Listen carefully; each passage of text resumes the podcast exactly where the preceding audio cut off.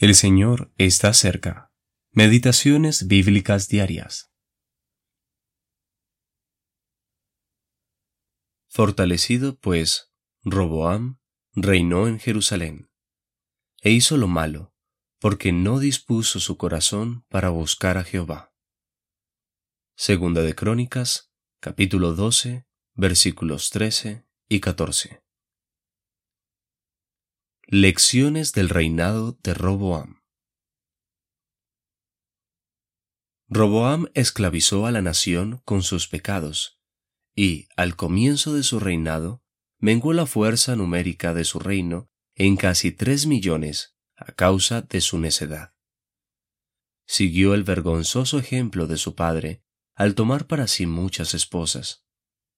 Sin embargo, mostró sabiduría en la distribución de sus hijos sobre los territorios de Judá y Benjamín, ubicándolos en ciudades fortificadas y proveyéndoles alimento en abundancia. Probablemente se acordó de los lamentables hechos que habían ocurrido al final de la vida de su abuelo David en relación con sus hijos, lo que lo llevó a tratar evitar tales escenas. Quisiera Dios que los cristianos muestren sabiduría espiritual en la misma medida de la sabiduría natural de Roboam en este asunto. Si el pueblo de Dios estuviese bien alimentado con la verdad y bien ocupado de las labores de Cristo en los diversos servicios de su reino, entonces habría menos peleas entre nosotros.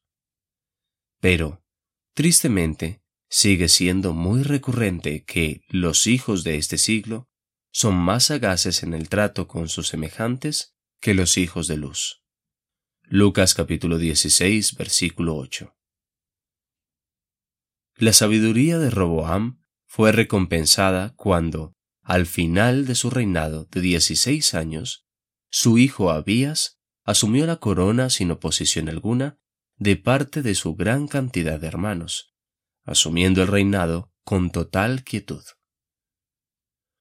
Roboam murió a los 58 años. El último comentario del Espíritu con respecto a su carácter es muy significativo. E hizo lo malo, porque no dispuso su corazón para buscar a Jehová. Hay una frase que revela todo el secreto de su fracaso. Tanto como rey de Judá, como siervo de Jehová, quien le había dado esta posición exaltada. No dispuso su corazón para buscar a Jehová. Que Dios en su gracia nos ayude a buscar siempre el reino de Dios y su justicia. Solo así seremos guardados del mal y evitaremos que el relato de nuestras vidas sea como el de Roboam, una triste sucesión de declives y errores. C. Una